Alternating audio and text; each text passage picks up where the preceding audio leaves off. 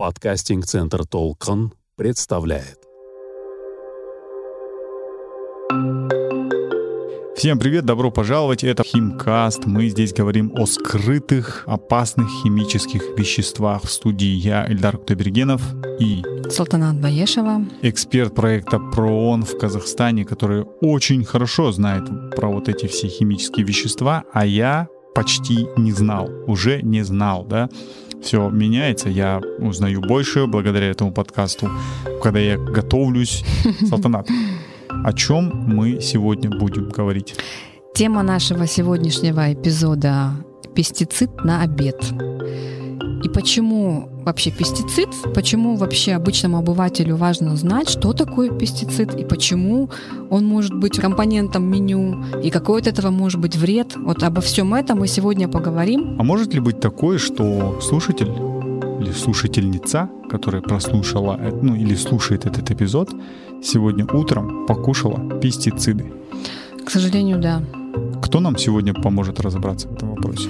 Уразалина Каскен Назымбековна, эксперт по химической безопасности, которая много лет занималась вопросами пестицидов по роду своей службы.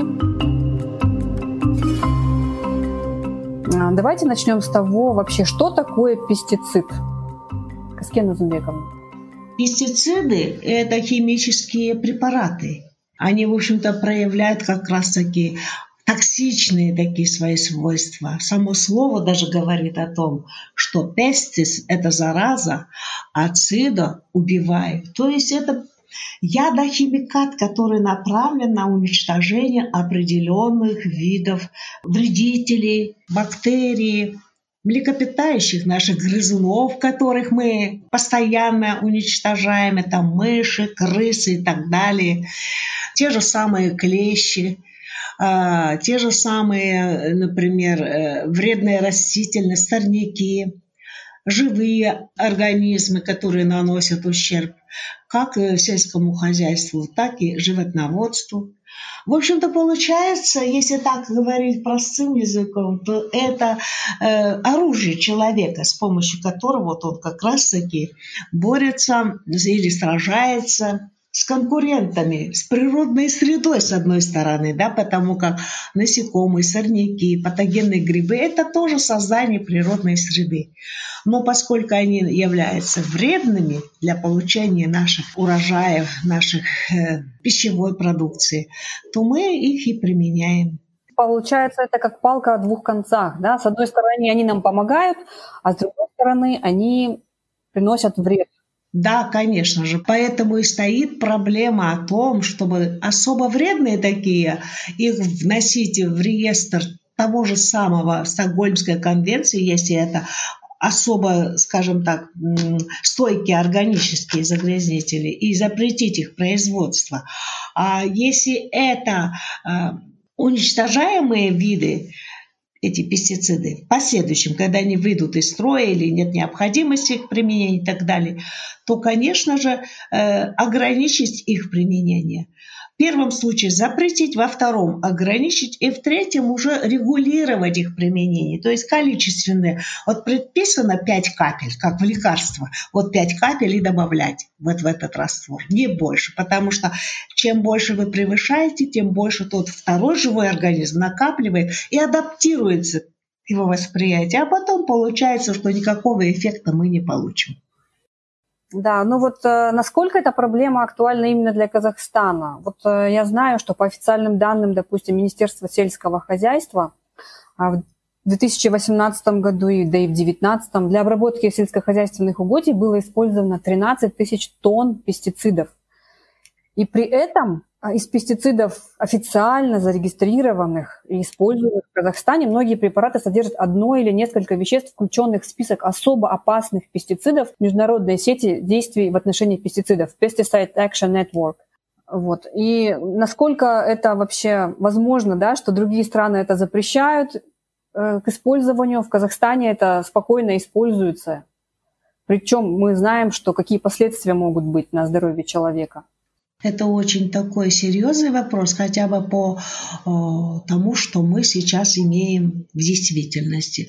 Вообще-то вот у нас есть целый ряд научных организаций, которые занимаются именно современным казахстанским земледелием, в частности вот научно-исследовательский институт защиты и карантина растений – оно, проводя исследования, отметило, что у нас в Казахстане достаточно много видов вредителей сельскохозяйственных. Это 50 видов, 100 видов специальных вредителей, 70 видов болезней растений, 120 видов сорных растений. Это все вообще-то даже, знаете как, не только в целом земледелии, это мы встречаем даже и в частном подсобном хозяйстве. Поэтому, конечно же, без обработки мы не соберем урожай. У нас не не будет урожая, поэтому что в дачном хозяйстве, что в земледелии в целом, они будут использоваться еще долго-долго лет. Единственный тут вопрос, что нам нужно будет регулировать его применение. Вот, Салтанат, вы отметили, что есть пестициды, которые входят в тот самый перечень разрешенных на территории Казахстана. Дело в том, что этот перечень, он составляется на 2-3 года и точно так же проходит, скажем, государственную экспертизу, как в экологических вопросах, далее идет на экспертизу санитарно-эпидемиологических служб, и, соответственно, Минсельхоз затем этот перечень утверждает у себя и дает.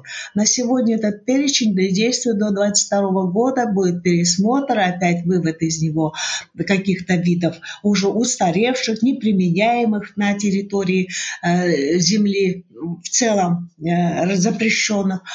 А поскольку вот такие как вам сказать, моменты присутствуют, что Минсельхоз как бы согласует эти данные, но в то же время регулирует количественный скажем так, предел применения. Он говорит, да, вы можете компоновать э, против саранчевых вот такие-то, такие-то виды, Сочетание вот этих разных видов, а их у нас 8 подвидов пестицидов, они определяют именно воздействие различного характера. Та же самая саранча, прилетая к нам из дальнего зарубежья или из ближнего зарубежья, она получает уже там ту дозу, которую применили в тех странах. Прилетает к нам, и оказывается, что то, что мы применяем, против них бездействуют, потому как они уже насытились ими там той стороне. Резистентность, да, у них уже образовалась. Да, и поэтому мы вынуждены будем уже менять дозу воздействия. Также ведь для того, чтобы уничтожить их у себя на себя территорию. Если бы это получалось так, что они, э, вот, эта саранча вывелась у нас на нашей территории, и мы быстро его уничтожили, это одно. А когда она летит большим таким потоком из одного края земли в другую, то тут уже приходится нам именно вот сочетать все, что они привносят с других территорий. Да. Поэтому и получается, что не применяется, скажем так, один вид конкретный. И э, то же самое интоксициды, они могут сочетаться с разными видами, разных видов. Их одного, одних наименований, вернее, не то, что наименований, их более 900 активных химических соединений. Они входят в состав 60 60 тысяч препаратов. И вот именно нужно понять и уловить, а что именно конкретно вот нужно на данный этап. Тем более с года в год э, все эти виды видоизменяются, приспосабливаются и так далее. Каскена Замбековна, есть ли какие-то общие рекомендации по правильному обращению с пестицидами в домашнем быту? Да, конечно же. Во-первых, они должны помнить, это не бывает так. Я уничтожила тараканов э, препаратами, купив его. Потом остаток той же самый флакончик, я его выбросила, куда попала. Э, в общий так называемый э, сборник отходов. И на этом проблему решила. Ни в коем случае. Тут тоже надо уже на государственном, конечно, уровне, имеется в виду, на местном исполнительном уровне решить вопрос этого, чтобы отдельно собирали в конце концов всю сельхо, всю химию, бытовую химию, остатки, химию вот от э, сельскохозяйственных препаратов и так далее. Как-то тоже предусмотрели безопасное их уничтожение. Потому как э, химия под воздействием, скажем так, окружающей среды, взаимодействуя между собой и с другими препаратами, и с средой, создает такие проблемы, про которых мы даже с вами, может, и не думаем. Ну а основные, конечно, болезни, это вот если перечислять их, то получится, что они присущи вообще-то воздействию всех химических препаратов. Это, во-первых, железодефицитная анемия. С чего она возникает? Это не потому, что у нас железа не хватает. Нет, просто эти химические соединения, то есть которые попадают вот это подраздел пестициды, попадая к нам с пищей, водой или через вдыхание, а, они как раз-таки вот э, связывают то железо, что у нас есть, и вообще их переносят какие-то другие органы, в частности почки, печень и так далее, вызывая там заболевания. Если попали какие-то, скажем так, э, пары этих же пестицидов, то у нас вполне возможно заболевания верхних дыхательных путей и бронхиальную астму мы себе заработали. Причем этимология э, она как бы неопределенная будет. Скажут, вы, наверное, простыли, а может, у вас аллергия. А фактически мы заразили себя, об этом мы даже и не думаем.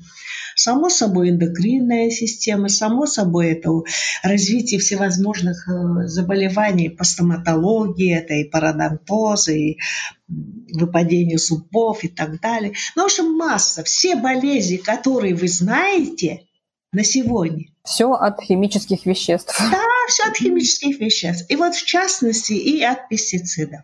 Когда вы покупаете, читайте что написано мелким шрифтом. Не просто «Ой, от комаров, возьму». Возьму, у меня вот дома есть фумигатор, я туда вставлю это, а потом забуду и всю ночь буду вместе с ним спать, а утром встану, уже не знаю, чего голова болит. Или же я возьму э, спреем это, обработаю свою площадь, а потом тоже забуду о том, что надо провести в обязательном порядке, туда не заходить пару часов, затем провести влажную такую уборку, проветрить хорошо это помещение, и только после этого там уже спать, э, сидеть, э, ну а если это кухня, то обязательно промыть всю посуду. Это не означает, что вы там только то, что на столе помыли. Нет, это надо снять все со своих шкафов, все перемыть и снова расставить уже чистые такие э, стаканы, там кружки и так далее, чтобы потом уже знать, что туда капельки эти не попали.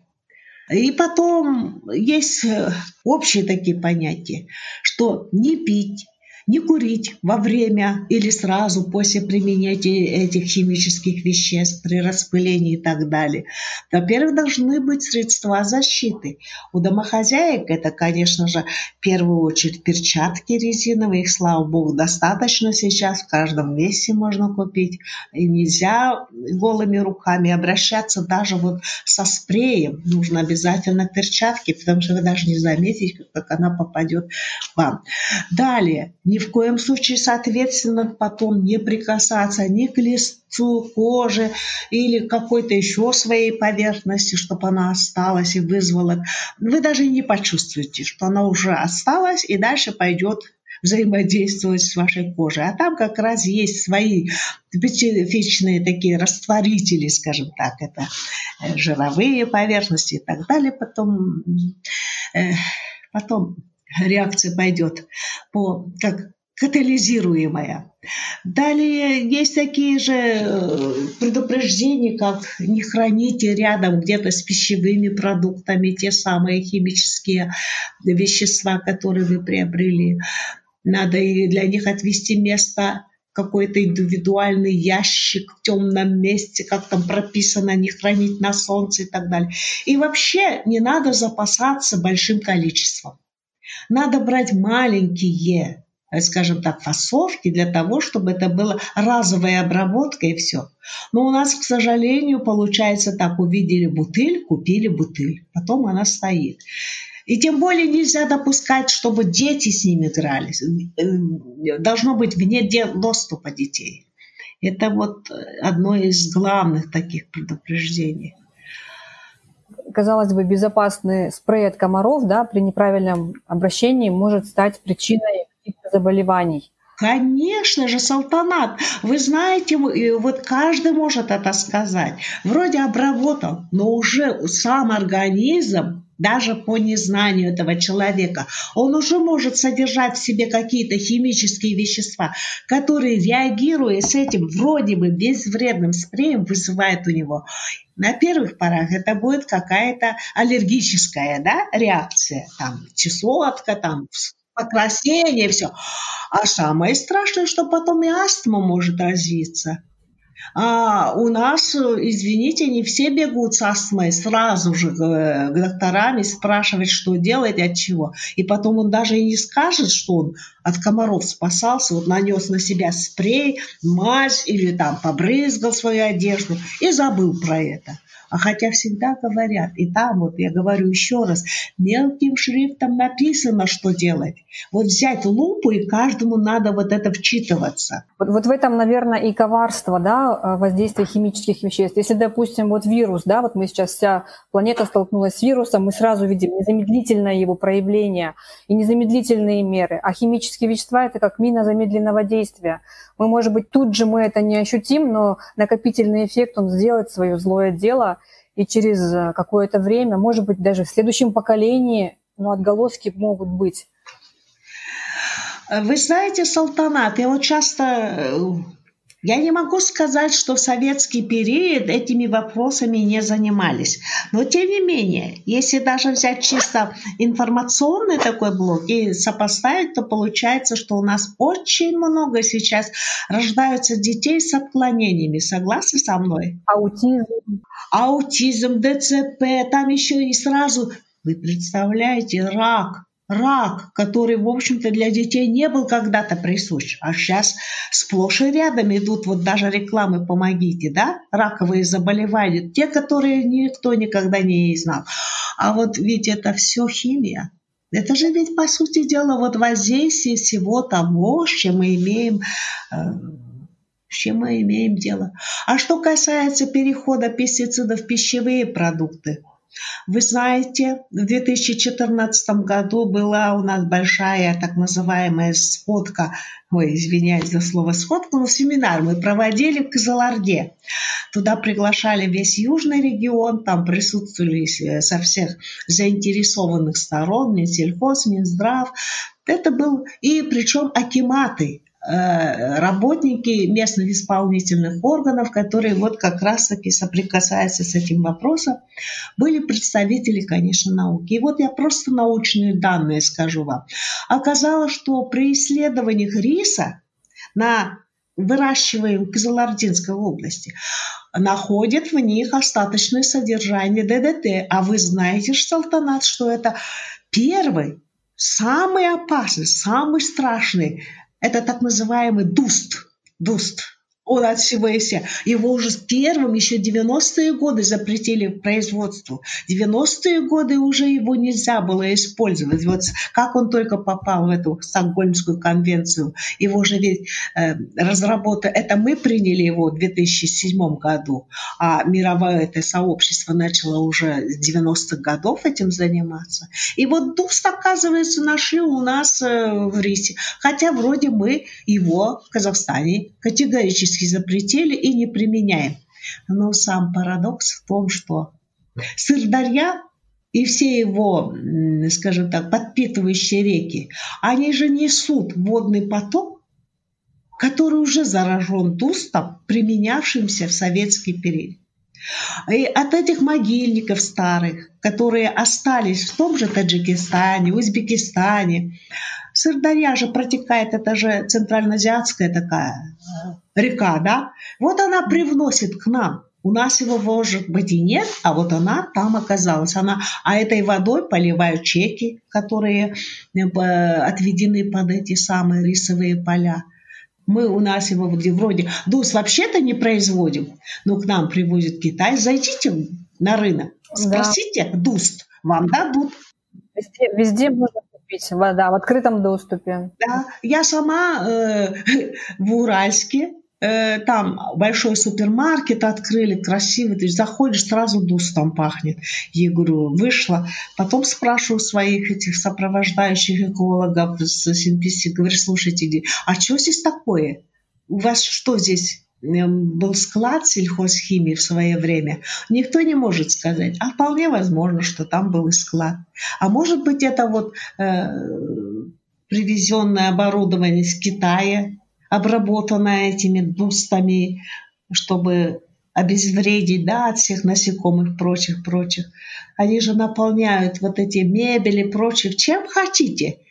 Вот такое. И там же вот выступали э, с Костанайского э, подразделения агропродукции, значит, наука тоже провела свои исследования и сказала, что э, в зерне, производимые на каких-то полях, э, тоже находят, но не ДУС. Там уже другое химическое соединение. Это из ряда современных пестицидов, которые э, применяются и применимы. Но то, что остаточное количество всех этих ядохимикатов остается производимой продукции, это однозначно. Если, например, мы имеем сегодня проблемы с устаревшими пестицидами, которые у нас в 90-е годы заложили в некие могильники. Эти могильники никем не охраняются. Они находятся на балансе местных исполнительных органов.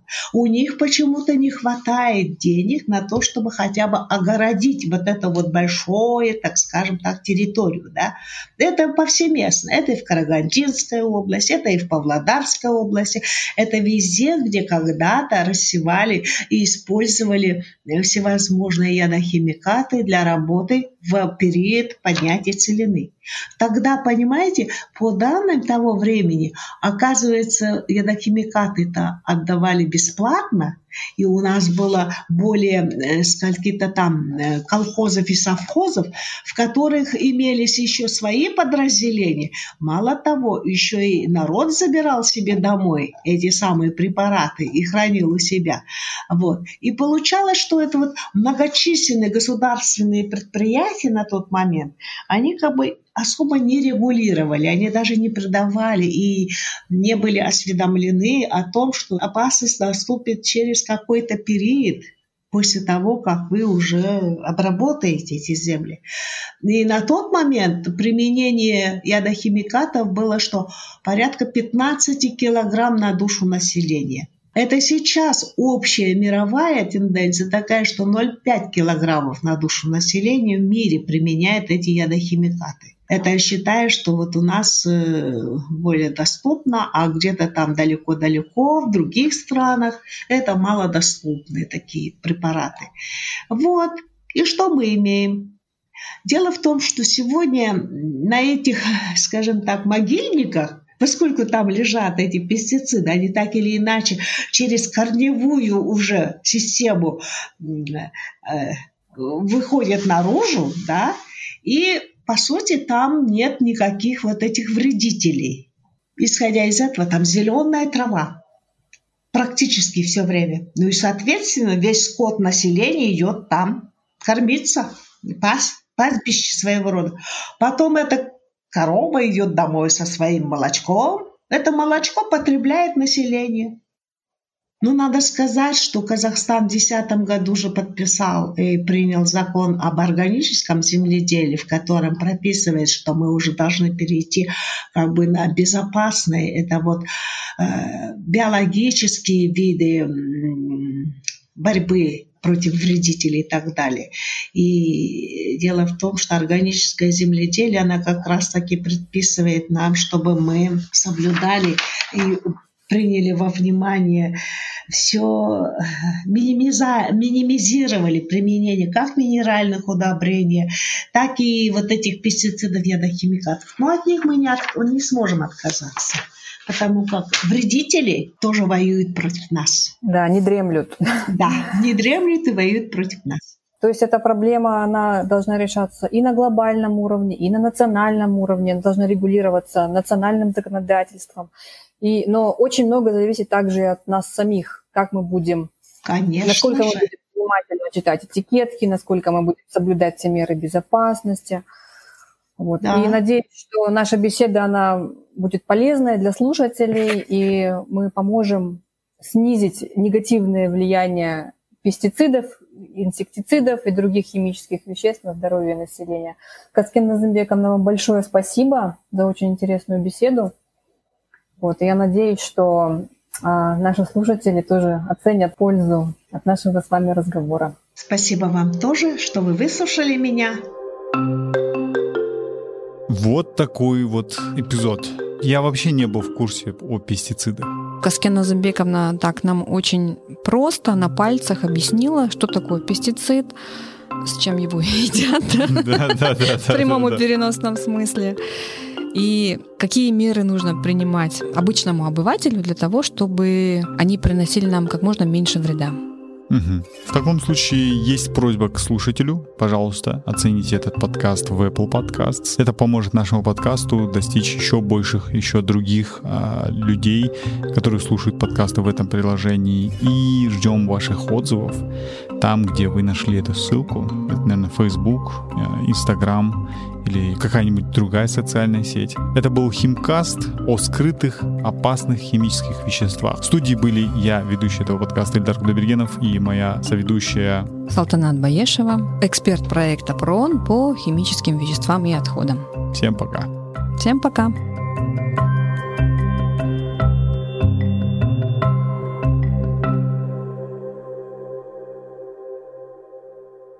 Записано и обработано в подкастинг-центре «Толкан».